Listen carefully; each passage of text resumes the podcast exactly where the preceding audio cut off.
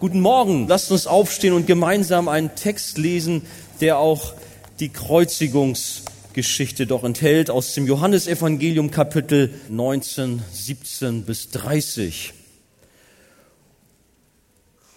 Und er trug sein Kreuz und ging hinaus zur sogenannten Schädelstätte, die auf Hebräisch Golgatha heißt. Dort kreuzigten sie ihn und mit ihm zwei andere zu beiden Seiten, Jesus aber in der Mitte. Pilatus aber schrieb eine Überschrift und heftete sie an das Kreuz und es stand geschrieben, Jesus der Nazarener, der König der Juden.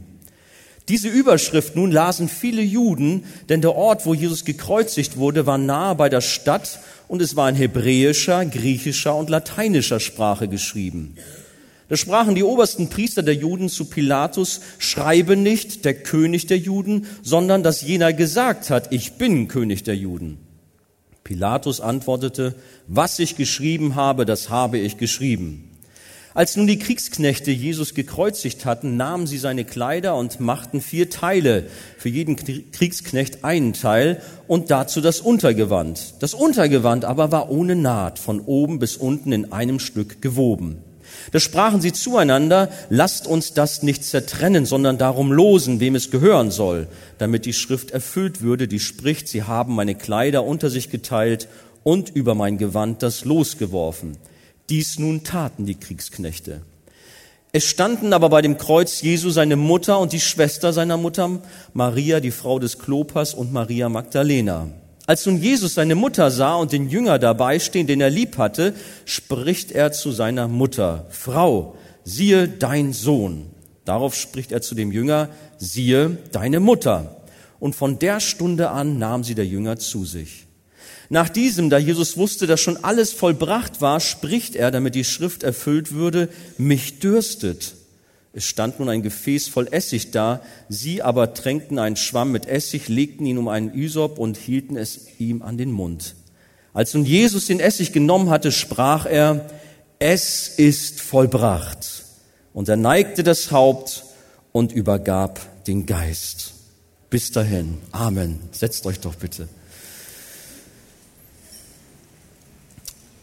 In diesem Text sind drei der letzten Worte von Jesus am Kreuz enthalten und ich werde darüber hinaus noch ins Lukas-Evangelium gehen und auch noch in ein anderes Evangelium. Man hat viel über die letzten Worte von bekannten Persönlichkeiten nachgedacht und ihnen zum Teil große Bedeutung beigemessen. Es gibt sogar jetzt ein Buch, oder vielleicht gab es auch schon mehrere, wo es richtig darum geht, was sind die letzten Worte auf dem Sterbelager eines Menschen von etwas berühmteren Persönlichkeiten allerdings. Goethe soll gesagt haben, mehr Licht. Ich weiß, das ist vielen bekannt und das sind so zwei Worte, die von christlicher, aber auch von philosophischer Seite sehr unterschiedlich interpretiert worden sind und viel daraus gemacht worden sind. Ich habe nur noch so ein bisschen mehr recherchiert und offensichtlich hatte er nur gesagt, so sagt einer seiner Diener, mach doch den zweiten Fensterladen auf, damit mehr Licht hineinkomme. Klingt dann schon etwas anders. Andere meinen, dass er auf Hessisch lediglich gesagt hat, mehr liegt hier so unbequem. Und wieder andere sagten, ist auch verbürgt, dass er eigentlich nur nach einem Nachttopf verlangt hat und sich krampfhaft an ihm festgehalten hat. Gut, ob das so erbaulich ist, von Kaiser Augustus lauten vermutlich die letzten Worte, habe ich meine Rolle gut gespielt, nun so klatscht Beifall, denn die Komödie ist zu Ende. Als verbürgt gelten die letzten Worte von Kaiser Wilhelm II. Der Monarch verschied bekanntlich im niederländischen Exil und er starb mit den dramatischen Worten, ich versinke, ich versinke. Voltaire, das ist uns, glaube ich, schon allen bekannt, dieser berühmte Spötter hatte ein schreckliches Ende. Seine Krankenschwester sagte, für alles Geld Europas möchte ich keinen Ungläubigen mehr sterben sehen. Er schrie die ganze Nacht um Vergebung. Mutter Teresa starb hingegen im Frieden mit den Worten, Jesus, ich liebe dich. Ein Autor eines Buches über die letzten Worte von Sterbenden hat dazu geschrieben, sie drückte das aus, was sie jahrzehntelang angetrieben hatte. Von John Wesley sagt man, dass er kurz vor seinem Tod noch einmal mit klarer Stimme ausgerufen hat, das Beste von allem ist, dass Gott mit mir ist. Und zu Spurgeons letzten Worte, da zählt man, meine Theologie ist auf vier Worte zusammengeschrumpft. Christus starb für mich. Das ist doch auch ein fantastisches Wort. Welche Worte wirst du auf deinem Sterbebett sagen? Werden sie eine tiefere Bedeutung haben? Die letzten Worte von Jesus, die hatten eine tiefe Bedeutung. Jedes Wort für sich ist eine starke Predigt und klar, ich sage, oder wir haben schon gehört, sieben Worte sind es insgesamt. Ja, sieben Predigten jetzt. Wie lange habt ihr Zeit? Nein, nein, ich werde das versuchen zusammenzufassen, aber da ist Kraft drin. Die Worte des sterbenden Christus, die wollen wir heute auf uns wirken lassen. Über viele Stunden, zum Teil noch in der Nacht und am frühen Morgen, da hat er viel Leid erlebt. Er wurde von seinen Freunden verlassen, er wurde von ihnen verleugnet und dann begann das ganze Martyrium, als man ihm die Dornkrone aufgesetzt hat, mit einem Stock geschlagen hat, ihn verspottet hat, dann diese Geißelung, die ja nicht einfach so mit normalen Stricken vonstatten ging, sondern da waren Metallsplitter oder auch Knochensplitter eingearbeitet. Sein Rücken war eine einzige blutige Masse. Viele sind daran schon gestorben, aber Jesus Leidensweg ging weiter. Er musste sein Marterwerkzeug, das Kreuz, selbst quer durch ganz Jerusalem tragen, bis hin zur Hinrichtungsstätte Golgatha, die auch gleichzeitig eine Müllkippe war. Wir hatten das letztens bei Pro Christ so eindrucksvoll von Ulrich Pazzani gehört. Und hier wurde Jesus brutal gekreuzigt, jener schrecklichen Hinrichtungsart, die letztlich zu einem Erstickungstod führt. Manchmal erst nach Tagen, wie man gehört hat. Dass Jesus so früh gestorben ist, war fast ungewöhnlich. Manche hingen tagelang am Kreuz. Bei Jesus war es so, dass er von neun Uhr morgens bis nachmittags um 15 Uhr sechs Stunden lang am Kreuz hing, das nackt entblößt vor einer gaffenden, spottenden Menge. Und geh ruhig im Geiste hin zum Kreuz und sieh, was dort geschehen ist. Wie der Prophet Jesaja äh, prophezeite, ertrug Jesus diese Leiden still wie ein Lamm. Oder besser müsste man auch sagen, geduldig wie ein Lamm. Denn gerade auch heute geht es darum, dass er schon auch einige Worte sprach. Und in allen vier Evangelien zusammengenommen, ich sagte es, finden wir insgesamt sieben Aussprüche des Sohnes Gottes, während er sterbend am Kreuz hing. Jedes Wort eine eindrucksvolle Botschaft. Aber gehen wir der Reihe nach durch. Das erste ist eine Bitte um Vergebung. In Lukas 23, Vers 34 finden wir das. Und als sie kamen an die Stätte, die da heißt Schädelstätte, kreuzigten sie ihn dort und die Übeltäter mit ihm, einen zur Rechten und einen zur Linken. Jesus aber sprach, Vater, vergib ihnen, denn sie wissen nicht, was sie tun. Jesus war so grundlegend anders, als die sonst gekreuzigt wurden. Normalerweise war es so, dass Menschen am Kreuz hingen und von oben herab fluchten und die Peiniger beschimpften oder dass sie um Gnade flehten, dass sie verzweifelt waren. Aber hier sehen wir einen Mann der Schmerzen, der sich selbst so zurücknimmt, obwohl er die Macht hatte, sich daraus zu befreien. Jesus hätte Zehntausende von Engeln befehlen können, kommt, holt mich hier raus und macht die, ja, vernichtet alle Feinde hier. Er hätte das tun können. Die Macht hatte er. Ein Schnips und alles wäre vorbei. Aber Jesus hatte sich entschlossen, diesen Leidensweg zu gehen. Und hier hat er sich entschlossen, zu vergeben. Jesaja hatte 700 Jahre zuvor geweissagt, darum will ich ihm die vielen zur Beute geben und er soll die Starken zum Raube haben dafür, dass er sein Leben in den Tod gegeben hat und den Übeltätern gleichgerechnet ist und er die Sünde der vielen getragen hat und für die Übeltäter gebeten. Jesus betet, dass sie doch nicht wussten, was sie taten. Wussten sie wirklich nicht, was sie taten? Vielleicht war ihnen schon irgendwo eine gewisse Schuld bewusst, aber sie wussten mit Sicherheit nicht, dass sie den Sohn Gottes kreuzigten. Sie wussten es nicht. Dennoch, wir wissen es, Unwissenheit schützt nicht vor Strafe, so sagt man. Aber Jesus betet hier, dass sein eigener Tod für die wirksam werden möge, für die er auch beabsichtigt war. Und es begann schon am Fuße des Kreuzes. Der römische Hauptmann und seine Soldaten, plötzlich geschah etwas. Ihre Augen gingen auf und sie erkannten, dass es der Sohn Gottes ist, der da hing.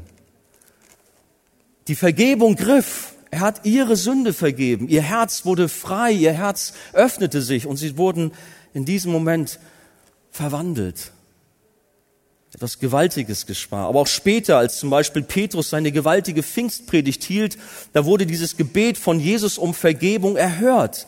Tausende kamen zum Glauben in Jerusalem. Kennen wir diese Geschichte? Natürlich.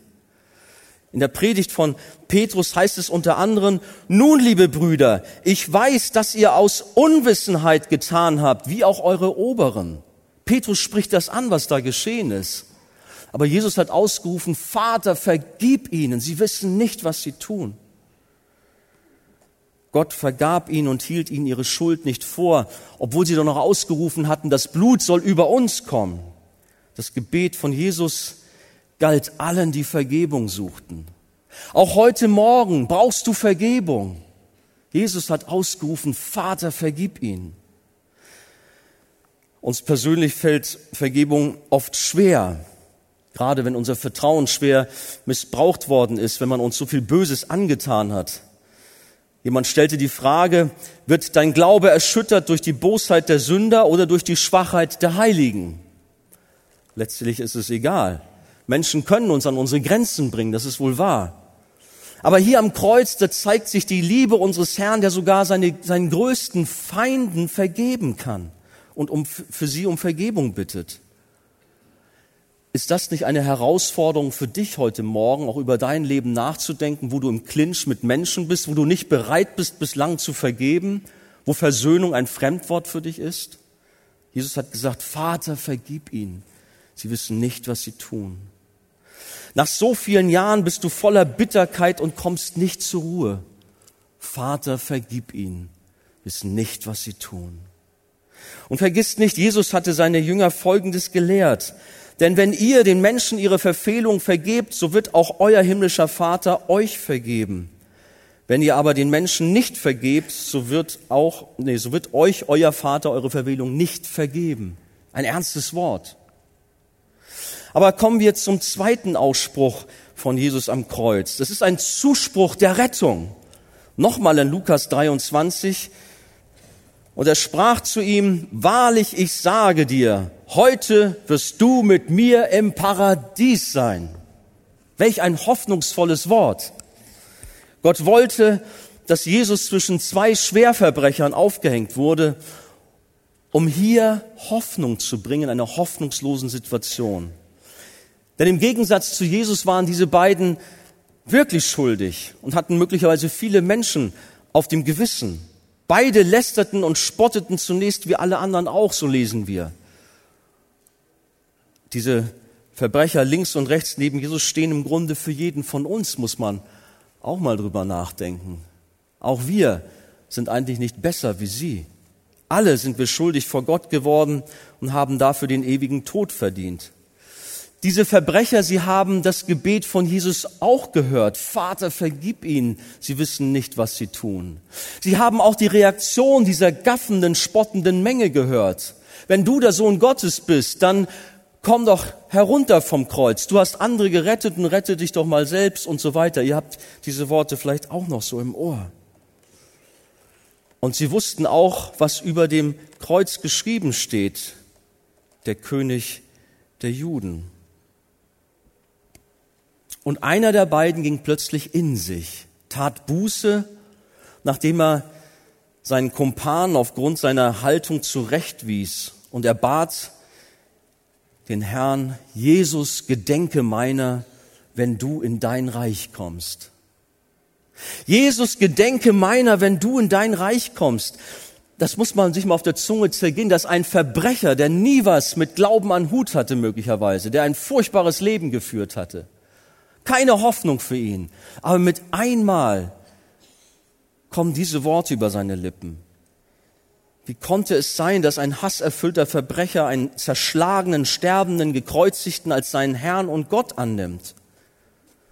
Aber Gott selbst hat in diesem Moment einen schöpferischen Akt vollzogen, hat in sein Herz Leben eingepflanzt oder hat sein Herz ausgetauscht, ihm die Wiedergeburt geschenkt. So muss man das wirklich sehen.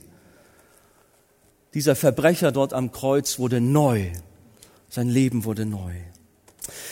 Und das macht Hoffnung für Menschen, die keine Hoffnung mehr haben. Wie bist du heute hier? Hast du keine Hoffnung mehr? Glaubst du, dass dein Leben verfuscht ist, dass alles vorbei ist? Hast du quasi auch nur noch den Tod vor Augen?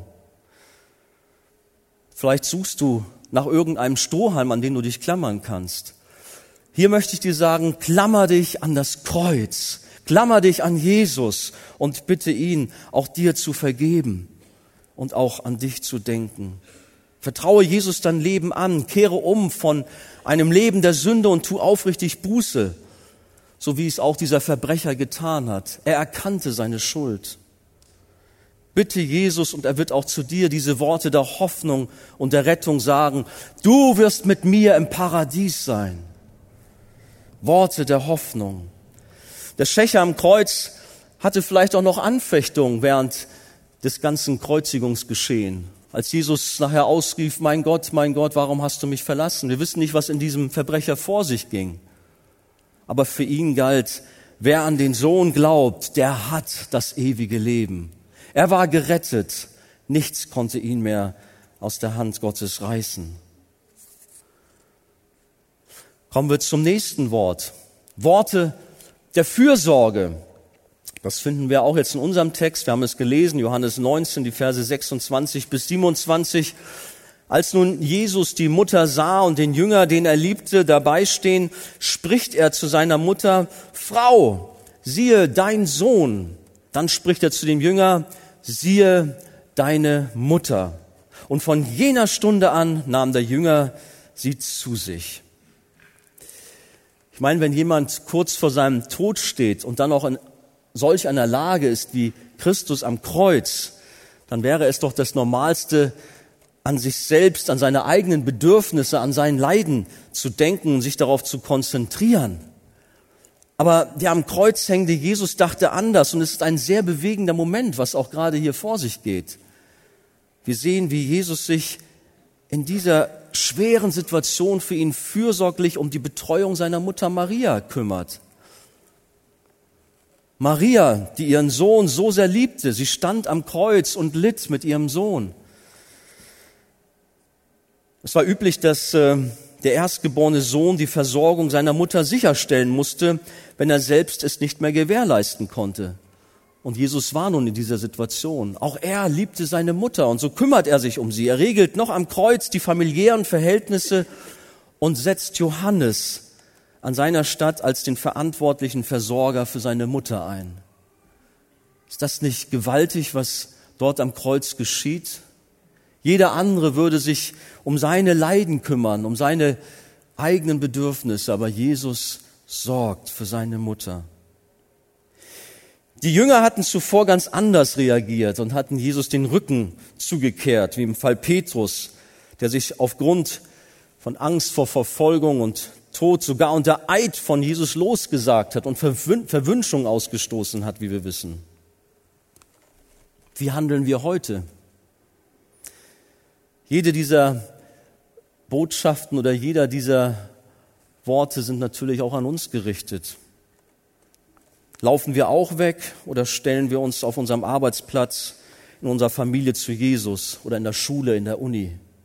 Haben wir Rückgrat? Stellen wir uns zu Jesus? Oder verleugnen wir ihn?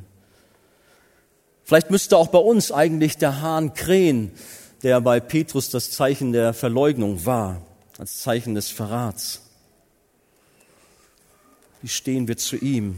Maria stand am Fuße des Kreuzes zu ihrem Sohn. Jesus ist der gute Hirte, sein anderer Gedanke, der sich um die Seinen kümmert so wie er sich um seine Mutter gekümmert hat, so kümmert er sich auch um seine Schafe, zu denen wir gehören dürfen. Du darfst sicher sein, dass Jesus da ist, auch in deiner tiefsten Not und dass er alles im Blick hat.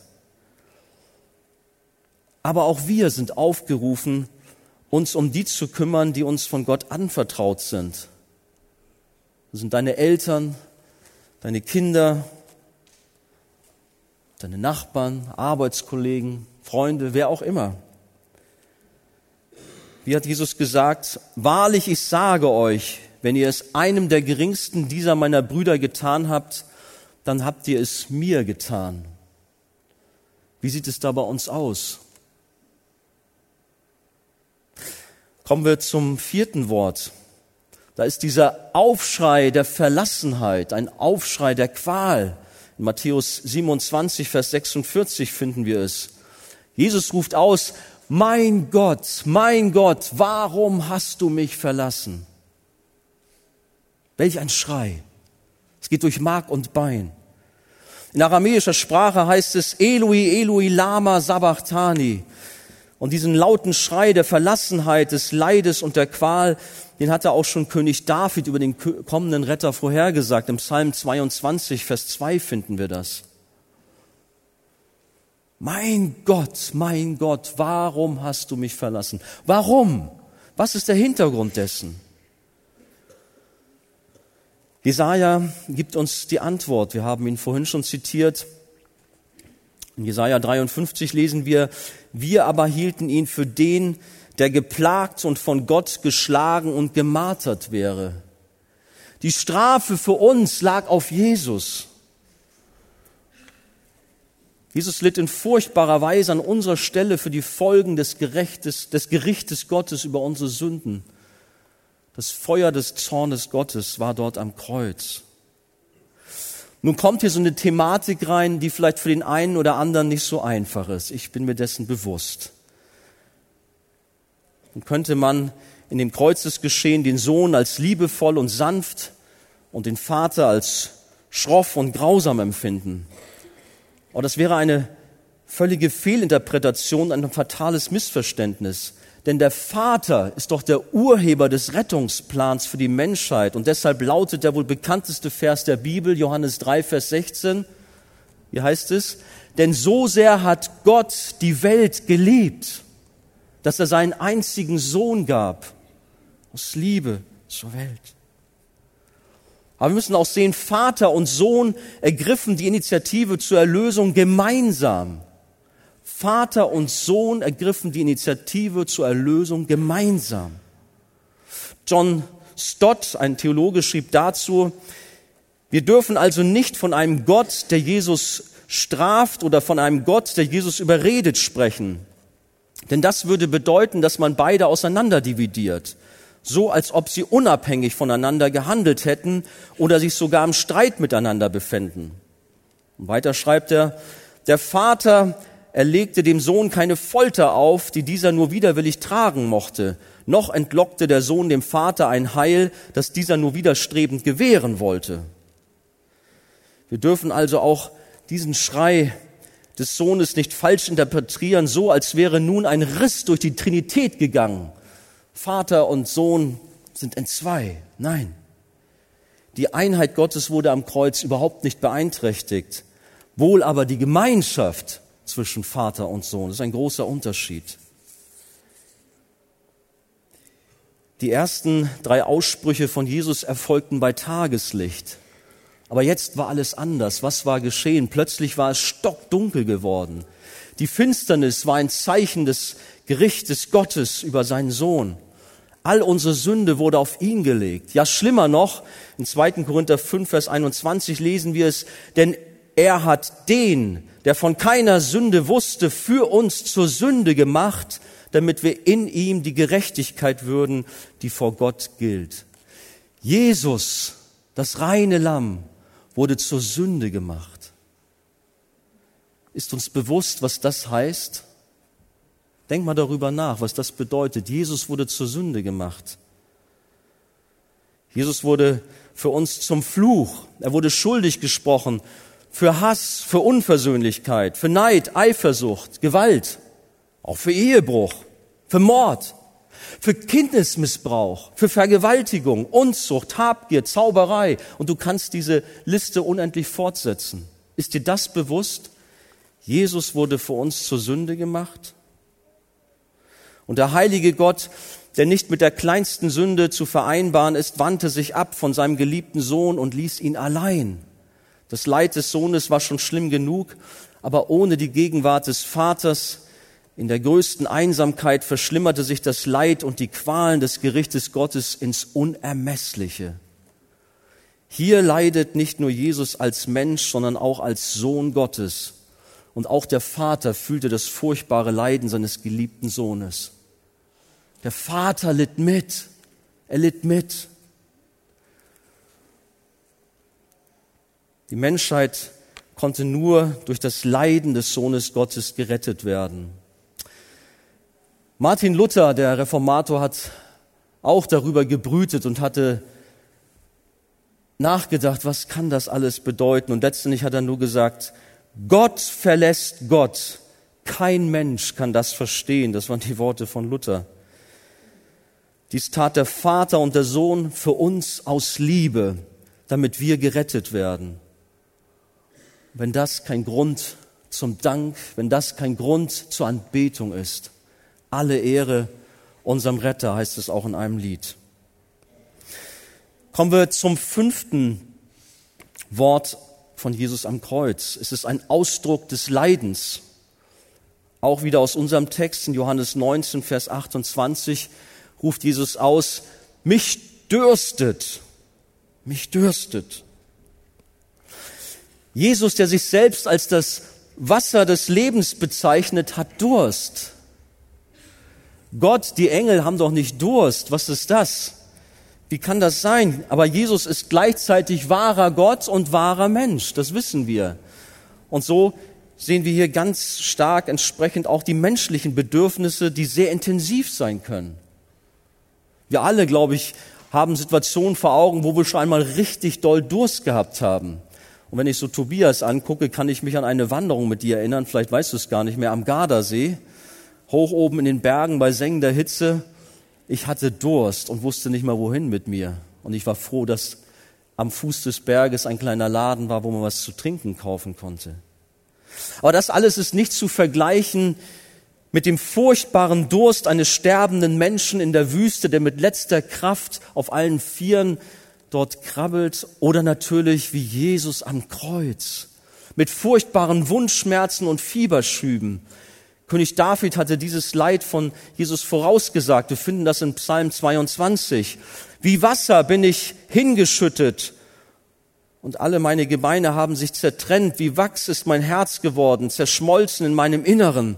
Meine Kraft ist vertrocknet wie eine Scherbe und meine Zunge klebt an meinem Gaumen und in den Staub des Todes legst du mich. Das ist das eine.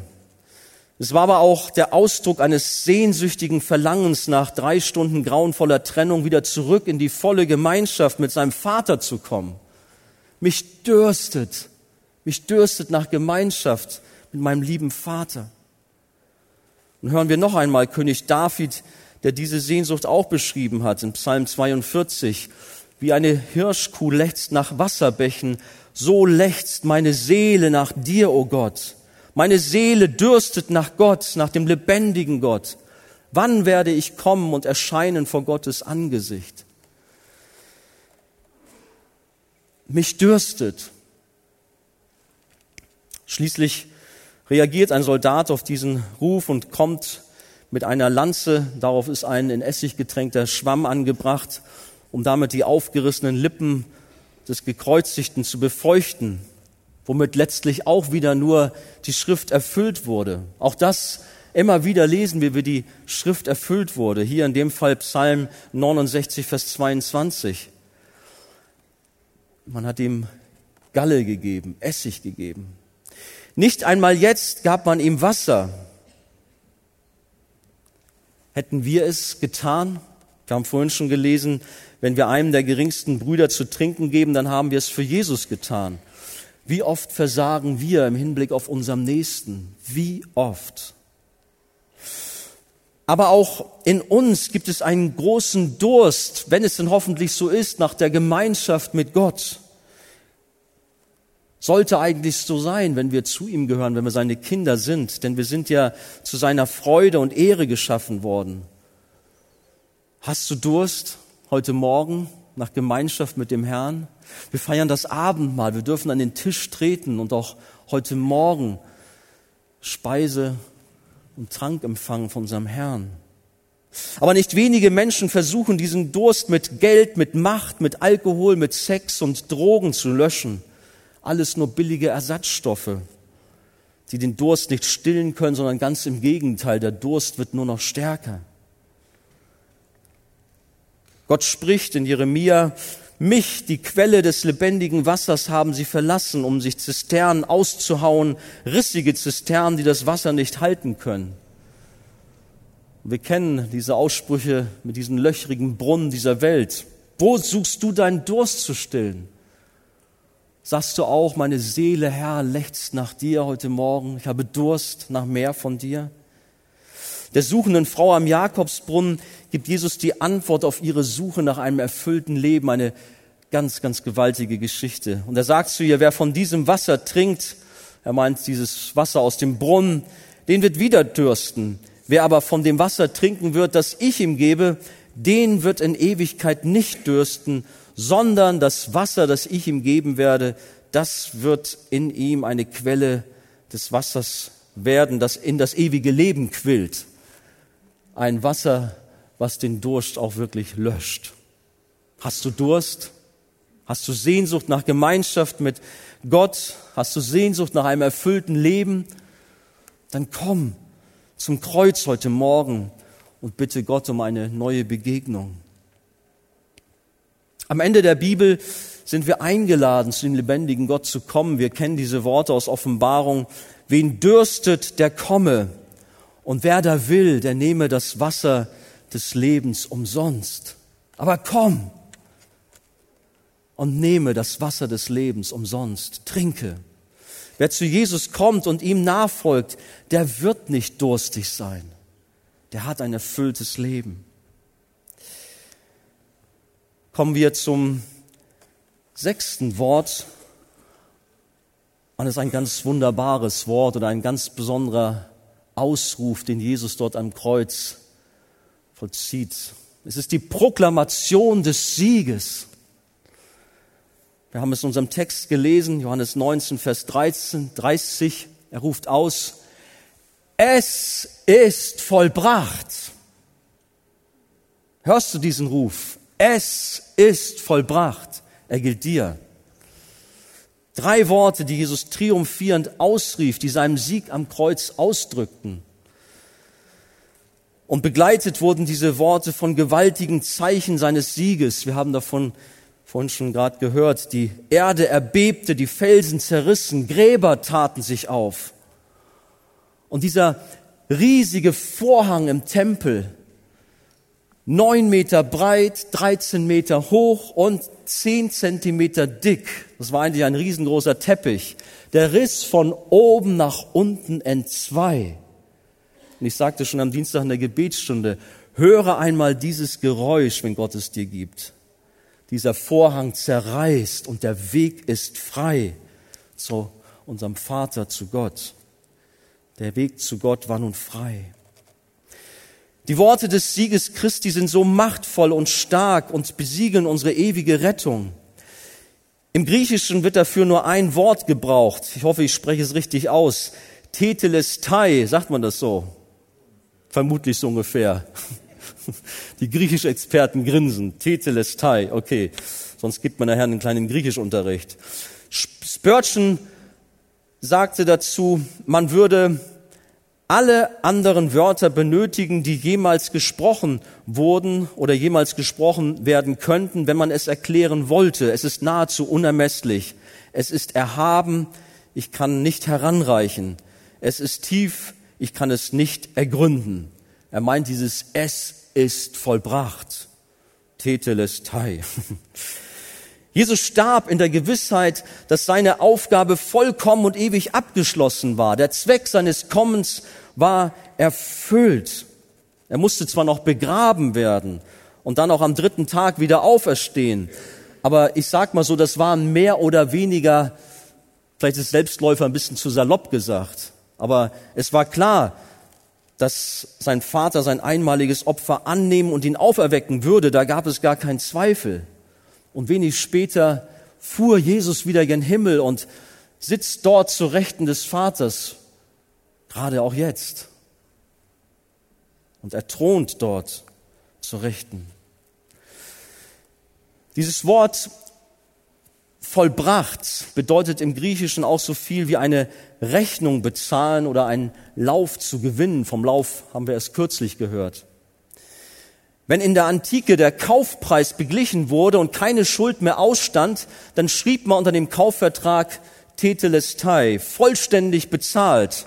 Wir kennen das bei uns zum Teil auch, wenn so ein Stempel aufgedrückt wird, bezahlt auf eine Rechnung. Das bedeutete das. Aber was bedeutet das für uns? Jesus hat den vollen Preis, das Lösegeld für uns und unsere Schuld bezahlt. Er hat ihn bezahlt, voll und ganz.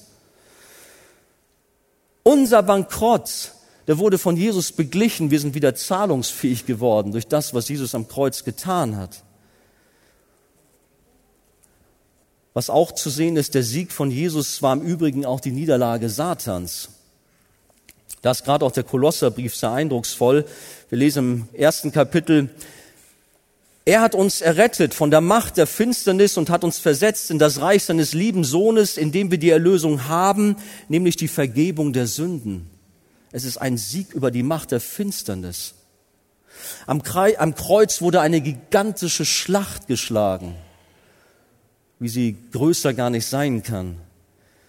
Und am Ende wird es im Kolosserbrief so beschrieben, Kapitel 2, und er hat euch mit ihm lebendig gemacht, die ihr tot wart in den Sünden und in der Unbeschnittenheit eures Fleisches und hat uns vergeben alle Sünden.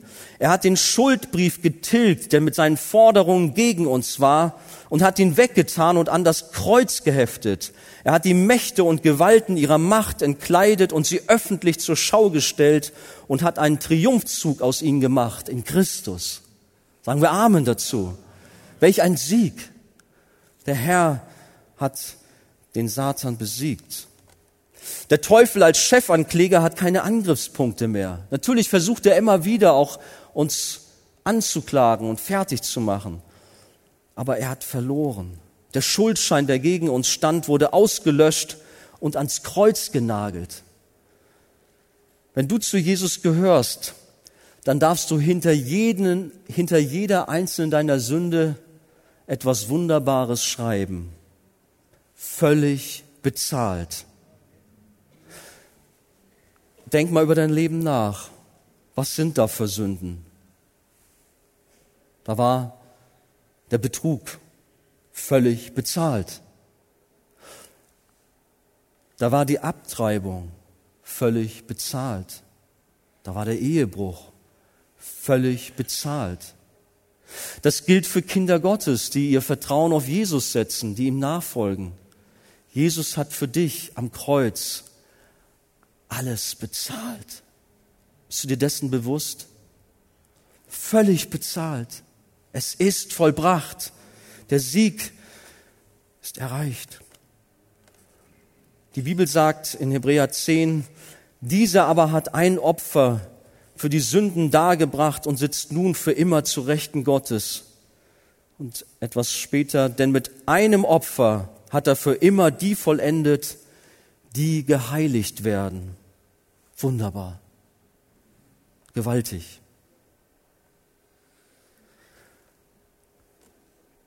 Das letzte Wort. Doch schneller als ich dachte. Das ist noch ein Wort der Hingabe und der Ergebung. Wir lesen in Lukas Kapitel 23, Vers 46 dann diese Worte, Vater, in deine Hände übergebe ich meinen Geist. Vater, in deine Hände übergebe ich meinen Geist. Mit diesen Worten der Ergebung und Hingabe an seinen Vater hauchte Jesus sein Leben aus. Das Leiden war vorbei, die Mission war erfüllt und er konnte nun wieder in die enge Gemeinschaft mit dem Vater in den Himmel zurückkehren. Er vertraute sich voll und ganz seinem Vater an. Er wusste sich in den Armen, in den Händen seines Vaters geborgen.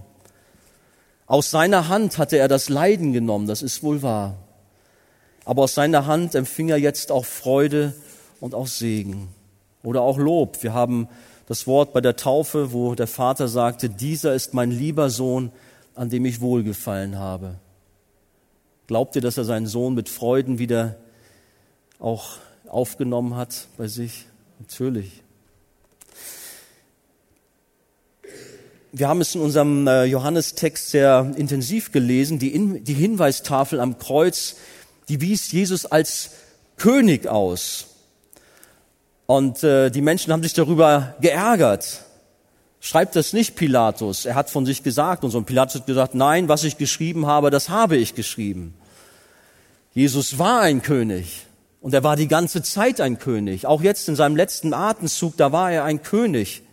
Er hatte selbst die Kontrolle über sein Leben. Er hatte die Kontrolle über sein Leben. Deshalb hat er auch schon zuvor bei der Verhandlung zu Pilatus gesagt, du hättest keinerlei Macht über mich, wenn sie dir nicht von oben gegeben wäre. Können wir uns dran erinnern, an diesen Austausch mit Pilatus. Pilatus, dieser große Römer, dieser Machthaber, und Jesus sagt ihm ins Gesicht, du hättest keine Macht über mich, wenn sie dir nicht von oben gegeben wäre.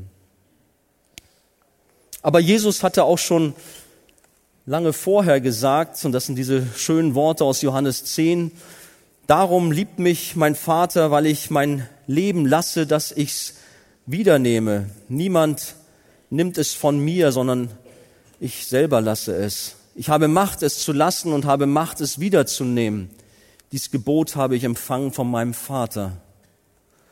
Jesus hatte die Kontrolle über sein eigenes Leben. Er hatte die Macht, es zu nehmen oder es zu geben. Sein Leben wurde ihm nicht einfach so entrissen, sondern sein Geist stand unter seiner eigenen Kontrolle, bis er ihn freiwillig an seinen Vater abgab. Das ist die Situation.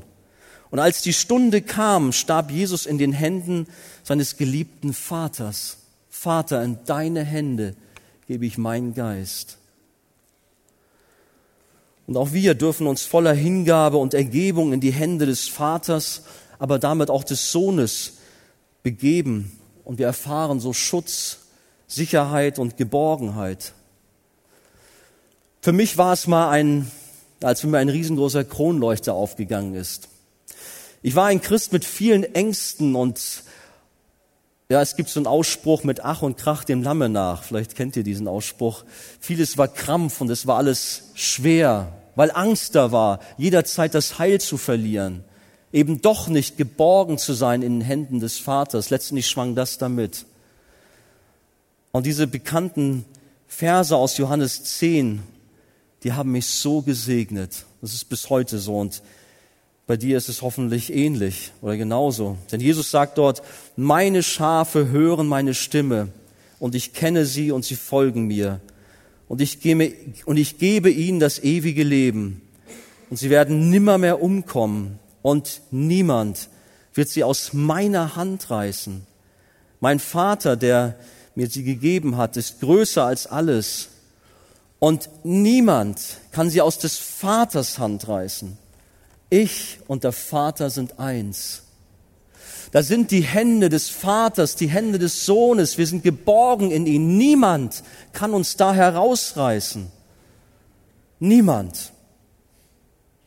Befehle dich Gott an. Vertraue ihm dein Leben und du bist geborgen in ihm. Es gibt eine ergreifende Geschichte von dem Vorreformator Johannes Huss, der dort in Prag seiner Zeit gewirkt hat und auch aufgrund seines Glaubens verfolgt wurde und letztendlich auf dem Scheiterhaufen verbrannt werden sollte. Es war ein schwerer Kampf für ihn. Und stellt euch vor, bei diesem Verfahren, das so ungerecht war, er hat sich doch für den Herrn eingesetzt, für das wahre Evangelium, für die Gnadenlehren. Auch dafür, dass niemand verloren gehen kann. Dass Gott souverän ist, all diese Dinge. Und nun hat man zu Gericht über ihn gesessen und hat das Urteil gesprochen und dann lautete es, nun übergeben wir deine Seele, Johannes Huss, dem Teufel. Das war der Spruch des damaligen Bischofs dort. Aber hört mal, was Johannes Huss stattdessen geantwortet hat. Ich übergebe meinen Geist in deine Hände, Herr Jesus Christus. Dir befehle ich meinen Geist an, den du erlöst hast.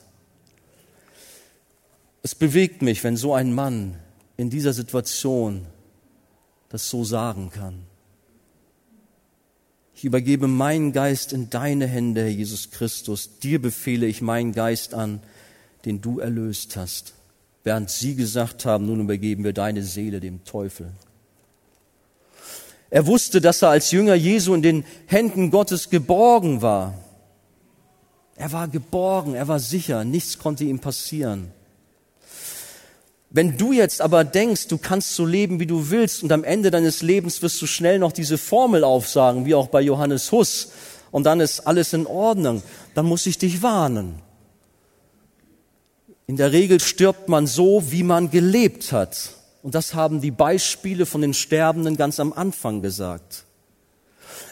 Ein Mann, der gottlos sein Leben gelebt hat, ist auch gottlos gestorben. Wir haben das von Voltaire gehört. Er schrie die ganze Nacht um Vergebung und seine Krankenschwester sagte, ich will nie wieder einen Ungläubigen sterben sehen. Oder auch von Kaiser Wilhelm, ich versinke, ich versinke. Aber ein Mensch, der mit Gott lebt, der erlöst ist, dort hört man andere Worte. Christus starb für mich. Es gibt nichts Besseres, als, als dass Gott mit mir ist. Und wie hießen diese Worte? Für einen gottlosen Sünder gilt vielmehr die Warnung, nicht, dass er geborgen in der Hand Gottes ist, sondern es heißt in Hebräer 10, es ist schrecklich, in die Hände des lebendigen Gottes zu fallen. Du darfst dich nicht ausruhen und sagen, naja, wenn es soweit ist, dann werde ich auch sagen, in deine Hände befehle ich meinen Geist oder irgend sowas. Nein. Heute ist der Zeitpunkt, wo du umkehren sollst, wo du Buße tun sollst zu Gott kommen sollst und sagen, Herr, vergib mir, sei mir Sünder gnädig, vertraue ihm dein Leben an, kehre um. Vertraue dein Leben Jesus an und nehme sein Opfer am Kreuz für dich ganz persönlich in Anspruch, sodass auch deine Schuld bezahlt wird und du dich dann auch geborgen in Gottes Armen wissen darfst, egal was kommt. Dann heißt es auch für dich, es ist bezahlt, völlig bezahlt. Stephanus war der erste Märtyrer und als die ersten Steine flogen, da folgte er dem Beispiel seines geliebten Herrn und betete, Herr Jesus, nimm meinen Geist auf. Und dann lesen wir weiter, er fiel auf die Knie und schrie laut, Herr, rechne ihnen diese Sünde nicht an. Und als er das gesagt hatte, verschied er. Saulus aber hatte Gefallen an seinem Tod. Aber Saulus wurde wenig später auch ergriffen. Das Gebet von Stephanus wurde auch erhört. Und während das geschah mit Stephanus dort unten, diese furchtbare Steinigung, wie war die Szene im Himmel? Wir wissen, dass Jesus zu Rechten des Vaters sitzt. Aber was war an dem Moment? Jesus stand zu Rechten des Vaters. Er stand und er erwartete seinen geliebten Diener Stephanus, um ihn in Empfang zu nehmen dort im Himmel. Heute wirst du bei mir im Paradies sein. Jesus hat uns in seinem Sterben am Kreuz sieben großartige Predigten gehalten und ich bin ja relativ schnell jetzt da durchgegangen. Jedes Wort für sich hat eine tiefe Wirkung und man kann viel stärker darüber sprechen. Aber ich wünsche mir auch so, dass das, was wir jetzt hiervon vernommen haben, unser Herz fällt und uns verändert und uns herausfordert. Glauben wir seiner Botschaft? Sind wir seine Nachfolger? Leben wir seine Worte? Kann man sie auch an uns wahrnehmen? Der bekannte atheistische Philosoph Nietzsche pflegt über Christen zu sagen, ich könnte ja an ihren Erlöser glauben, wenn sie nur ein wenig erlöster aussehen würden. Da ist schon was dran. Und das können wir aber nur, wenn wir unserem Erlöser zum Kreuz folgen und seinem Beispiel folgen. Bist du bereit, heute Morgen dich auf den Weg zu machen zum Kreuz? Wir feiern das Abendmahl. Wir denken über den Tod Christi nach. Lass diese Worte, die Jesus am Kreuz gesprochen haben, die wirklich sehr bedeutsam sind, tief auf dich wirken. Jesus hat gesagt, wer mir nachfolgen will, der verleugne sich selbst und nehme sein Kreuz auf sich täglich und folge mir nach. Gott segne uns. Amen.